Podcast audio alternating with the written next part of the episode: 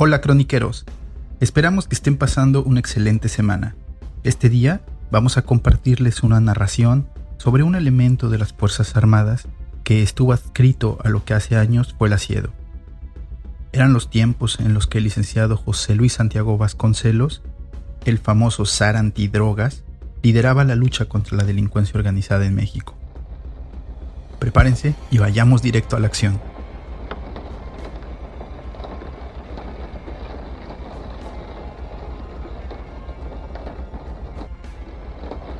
Llevábamos varios días montando vigilancia sobre el objetivo. Se trataba de una cabaña o casa rústica, en medio de una zona totalmente despoblada, boscosa y que seguramente había sido elegida para las actividades ilícitas por las condiciones de aislamiento que ofrecía.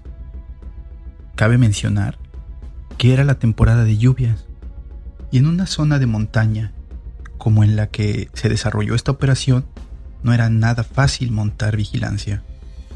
Es decir, durante las noches llueve intensamente y desciende la temperatura bastante, lo cual hace que después de un tiempo, a pesar de contar con la ropa térmica y, e incluso a prueba de agua, se vuelve muy incómodo. Y más aún porque debíamos permanecer casi inmóviles durante la vigilancia para no ser detectados. Sabíamos que en el interior estaban los plagiados que buscábamos. Así es, esta ocasión nuestra investigación era sobre un secuestro, un delito de alto impacto que afecta tremendamente a nuestra sociedad y que generalmente, cuando es realizado, no solo conlleva la privación de la libertad de la víctima principal, sino que también atrae un infierno mental para esa persona. Eso sin contar que su familia es presionada de las maneras más terribles para garantizar el pago de los rescates. Muchas veces provocando que las familias puedan perder su patrimonio, incluso se tengan hasta que endeudar. Creo que está por demás decir que estos eventos acarrean traumas y secuelas de por vida para todos los implicados, las víctimas principales, y sus familiares o personas de su círculo cercano. Sabíamos que en el interior de ese domicilio estaban plagiadas al menos dos personas, las cuales habían sido secuestradas en semanas recientes. Los trabajos de inteligencia nos habían guiado hasta ese lugar. No fue fácil. Técnicas de rastreo de todo tipo, las cuales prefiero no revelar para no brindar información a personas que pueden hacer mal uso de ello. Llegamos después de seguir la rutina de algunos miembros de la banda de secuestradores, que dicho sea de paso, también tenían asolados a diversos poblados, ya que cobraban derecho de piso, extorsión y asaltaban el transporte público. Cuando nuestro grupo tomó posesión para el asalto a esa cabaña, fue de noche Esperábamos que los demás participantes en la operación o las demás unidades que seguían a los otros miembros de esta banda, que operaban en distintas poblaciones, actuaran al mismo tiempo que nosotros para dar un golpe coordinado y eliminar riesgos de filtraciones en la operación. Habíamos logrado mantener acechada la cabaña y su entorno sin ser detectados. Los vigías Ocasionalmente salían a vigilar las inmediaciones. Sin embargo, nosotros habíamos pasado desapercibidos para ellos. A veces los escuchábamos hablar o escuchábamos sus conversaciones casuales, incluso sus comunicaciones por radio. Ya conocíamos el apodo y los alias de algunos de ellos, sus aficiones o sus hobbies, desde peleas de gallos hasta apuestas, claro el dinero mal habido que lograban recuperar de las personas a las que extorsionaban cada semana. Algunos de ellos se movían en taxis de los llamados piratas. De hecho, uno de ellos fue usado, uno de esos taxis fue usado, entre otras unidades, para cometer el secuestro del cual estamos hablando. Una noche antes, nosotros montábamos vigilancia y habíamos mantenido silencio por radio.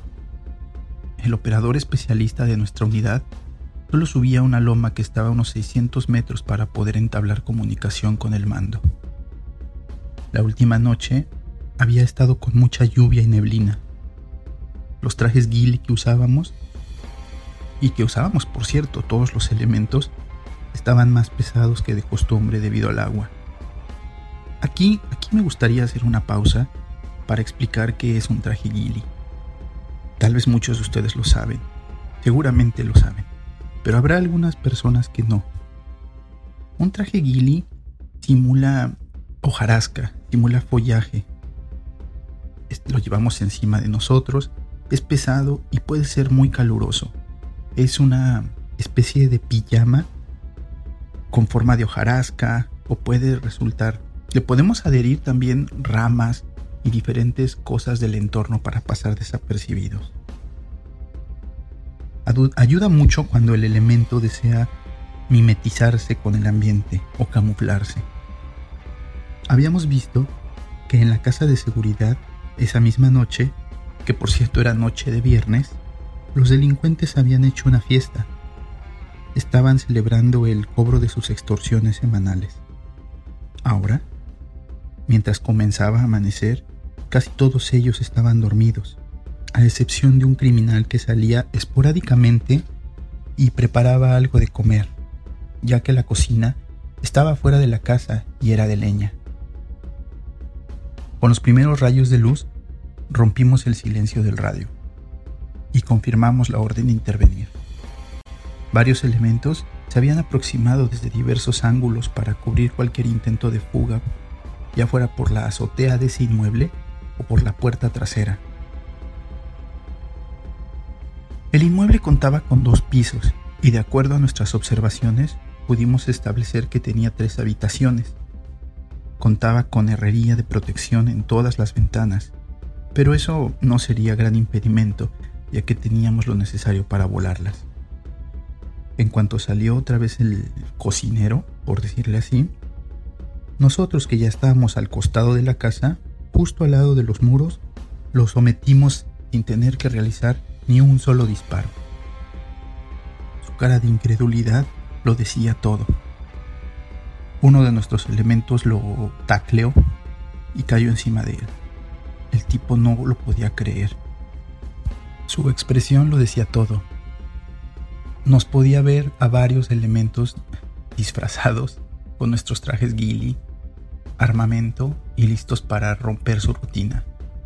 El hombre sabía que el juego había terminado. Habíamos hecho un jaque mate finalmente sobre ellos. Mientras un par de elementos terminaban por someter a esta persona, el resto del grupo entró a la casa.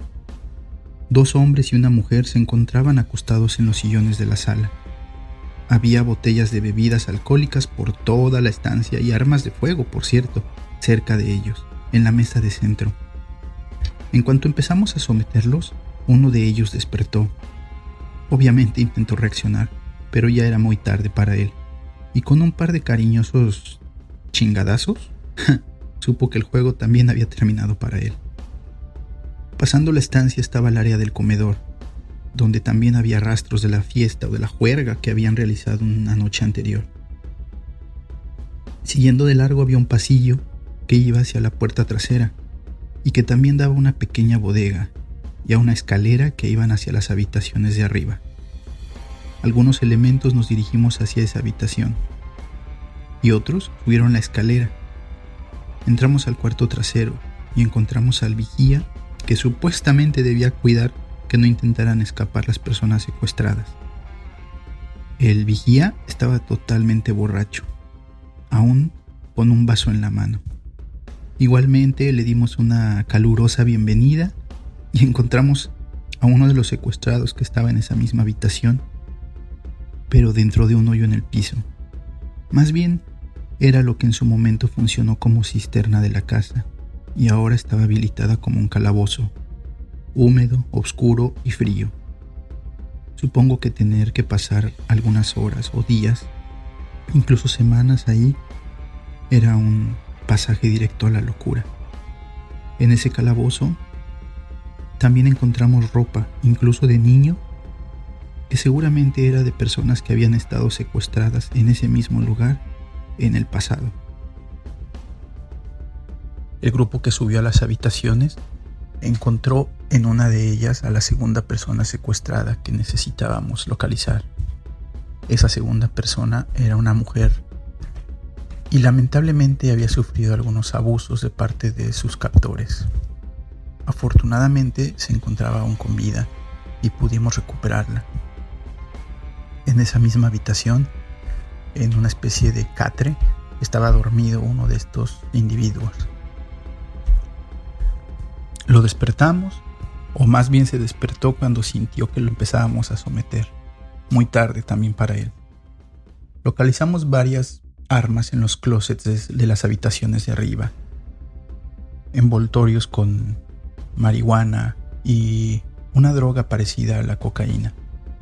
Más tarde en el laboratorio los análisis indicarían que efectivamente era eso. En otra de las habitaciones, la última que estaba arriba, al momento de entrar nuestro personal, uno de los hombres estaba ya vistiéndose y buscando su arma. Cuando nos vio entrar, se arrojó sobre la cama para tratar de alcanzar una escopeta que estaba en el buró. Afortunadamente nuestros miembros reaccionaron a tiempo y fue neutralizado sin que nosotros sufriéramos bajas. El Ministerio Público llegó algunos minutos después. La operación fue todo un éxito. Logramos la captura de todos los individuos que estaban en ese domicilio, sin contar que toda la operación en su conjunto logró la captura de más de 15 personas en diferentes partes de las poblaciones que estaban alrededor, acabando con esa famosa banda de criminales que se encontraban haciendo de las suyas y pasando factura a nuestra población. Cuando recuperas a una persona que ha sido secuestrada o privada de su libertad, vienen muchos sentimientos, en especial cuando las personas que han sido liberadas se quiebran emocionalmente.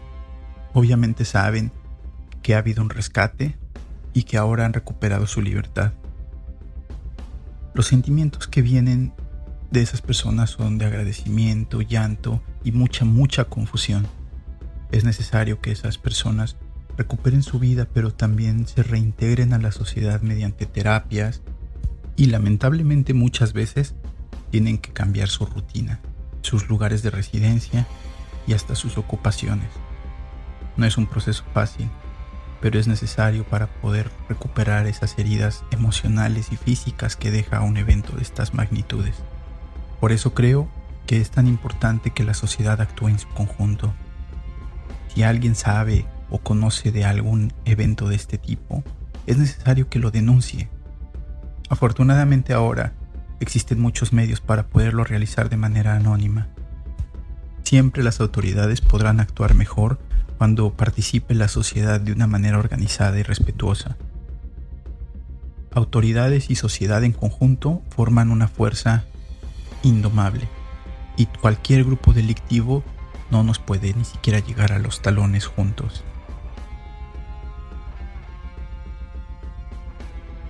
Así es como llegamos al final de este capítulo.